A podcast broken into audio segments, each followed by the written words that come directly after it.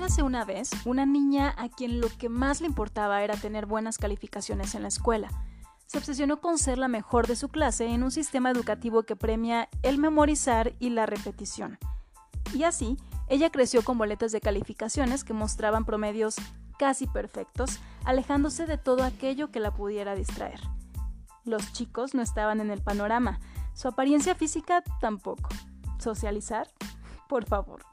Las tardes se destinaban a hacer tareas, a estudiar, a clases deportivas, idiomas y en ocasiones a pasear un rato en bicicleta o visitar a sus primos.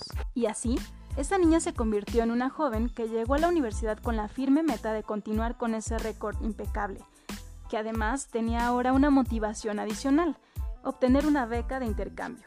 De esta experiencia hablaremos en otra ocasión, por ahora lo importante es que al regresar del extranjero y titularse de la licenciatura con un muy buen promedio, pasó varios meses buscando trabajo. Y cuando por fin lo obtuvo, podemos decir que su primer pago no fue precisamente lo que pensaba. La historia mejoró, no me puedo quejar, sin embargo me hubiera gustado recibir de pequeña un consejo que me dieron hace poco y que he podido comprobar a lo largo de los años. Las calificaciones no son lo más importante. Soy Alejandra Olivares Eresbey, licenciada en Administración de Negocios Internacionales, maestra en Administración de Personal y Recursos Humanos, millennial apasionada de los viajes, la música, la arquitectura y el desarrollo personal. Esto es De la M a la Z. Bienvenidos.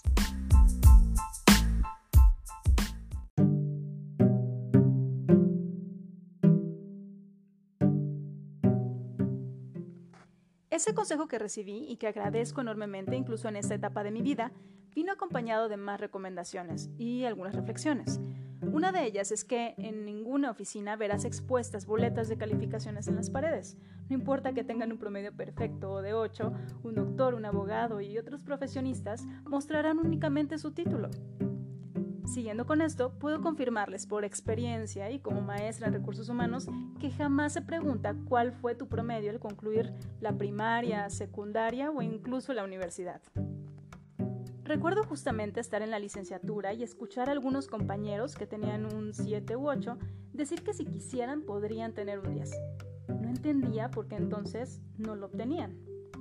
Hoy no puedo asegurar cuáles fueron sus razones o su escala de prioridades. Lo que sí puedo decirte es que aquellos que socializaban, la mayoría al menos, es decir, aquellos que iban a fiestas, participaban en actividades de grupos escolares, asociaciones estudiantiles y en general tenían más actividades extracurriculares y no necesariamente las mejores calificaciones, actualmente tienen empleos que les gustan, en los que pueden crecer y desarrollarse y seguramente también beneficios económicos acorde. No me malinterpretes, nuevamente no me estoy quejando. Sin embargo, la realidad, la vida después de la escuela no es como la pintan. No te preparan para lo que necesitas. De hecho, por eso surgió este podcast. En fin, tampoco se trata de reprobar o de hacer de lado a la escuela, sino de tener equilibrio. El objetivo de la escuela debe ser aprender, por muy obvio que suene. Sin embargo, es importante recalcarlo porque para muchas personas lo principal es un número. Aprende, entiende, cuestiona y el resultado se reflejará en tus notas. Aprovecha los conocimientos que te compartan tus profesores, aprende de su experiencia y cuestiona todo, pero también ten buenos amigos y realiza actividades que puedan complementarte. Aquí te doy algunas ideas.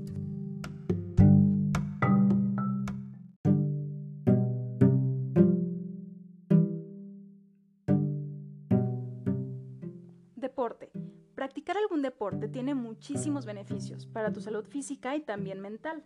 De acuerdo a la Organización Mundial de la Salud, la actividad física contribuye a la prevención y gestión de enfermedades no transmisibles como las enfermedades cardiovasculares, el cáncer y la diabetes. Reduce los síntomas de la depresión y la ansiedad y mejora las habilidades de razonamiento, aprendizaje y juicio.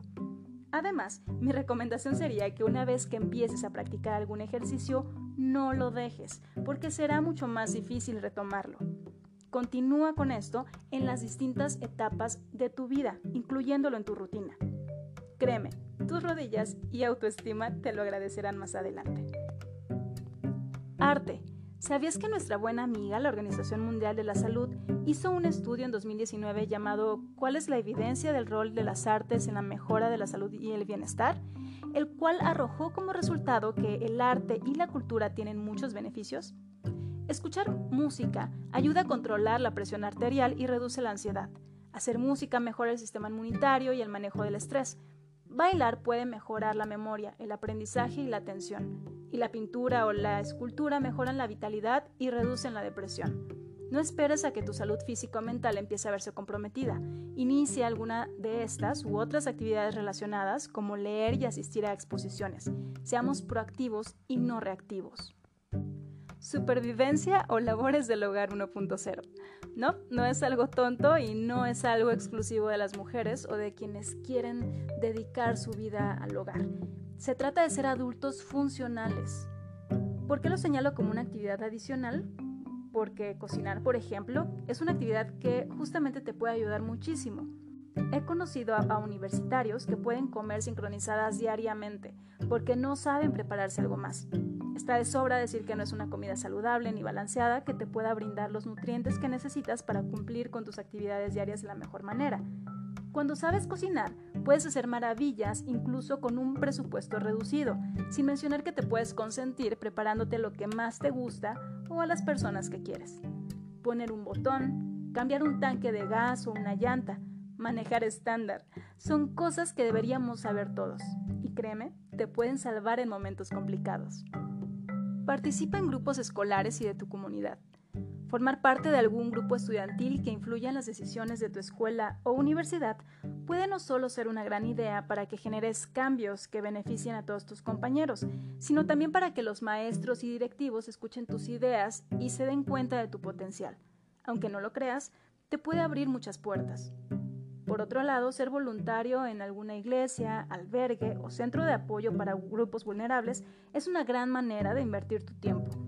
Y aunque no es la finalidad obtener beneficios propios, ayudar a los demás también es enriquecedor para ti mismo. Obtén un trabajo de medio tiempo. Ya dedicaremos un episodio completo a este tema, pero te puedo adelantar que tener un trabajo puede ayudarte, entre otras cosas, a ser más independiente y desarrollar habilidades soft o blandas como gestión de conflictos y manejo del estrés, que serán sumamente útiles durante tus años escolares y especialmente cuando incursiones en el ámbito laboral. Lo importante de todo esto es ocupar tu tiempo en cosas que puedan enriquecerte profesional y personalmente y que tengas una visión bastante amplia para poder identificarlas. Cuando estudiaba la carrera, por ejemplo, en alguna ocasión nos recomendaron clases de canto o incluso algún taller de teatro, para perder el miedo a hablar en público, mejorar nuestra respiración, modular nuestra voz y mejorar nuestra expresión corporal. Beneficios que no le vendrían mal a cualquier profesionista. Me atrevería a decir que todos deberíamos probar estas actividades alguna vez en la vida. Y aunque creo que yo exageré un poco en la variedad de talleres y cursos que he tomado desde pequeña, hacer velas aromáticas no es precisamente útil en mi profesión, me he encontrado con gratas sorpresas. Por ejemplo, saber un poquito de programas de diseño como Corel me ha salvado en incontables ocasiones. No se sustituye jamás la labor de un diseñador, pero me ha sacado de apuros cuando de pronto no hay alguien más que pueda hacer o corregir un trabajo urgente. No me arrepiento de la manera en la que me desenvolví durante mi época estudiantil. Finalmente tomé las decisiones que tomé de acuerdo a mis circunstancias y con la información que tenía en ese momento. Sin embargo, sí puedo decirte que me hubiera gustado estar en más fiestas, salir a bailar más, aunque hubiera significado sacrificar uno que otro diez. Entender y no memorizar conceptos que hoy no recuerdo. Hoy veo las cosas de otra manera y solo me puedo enfocar en lo que haré en adelante. Sé que tú debes cometer tus propios errores, pero por algo dijo Eleanor Roosevelt, aprende de los errores de los demás no vivirás lo suficiente para cometerlos todos tú mismo. Eso es todo por hoy, nos escuchamos pronto.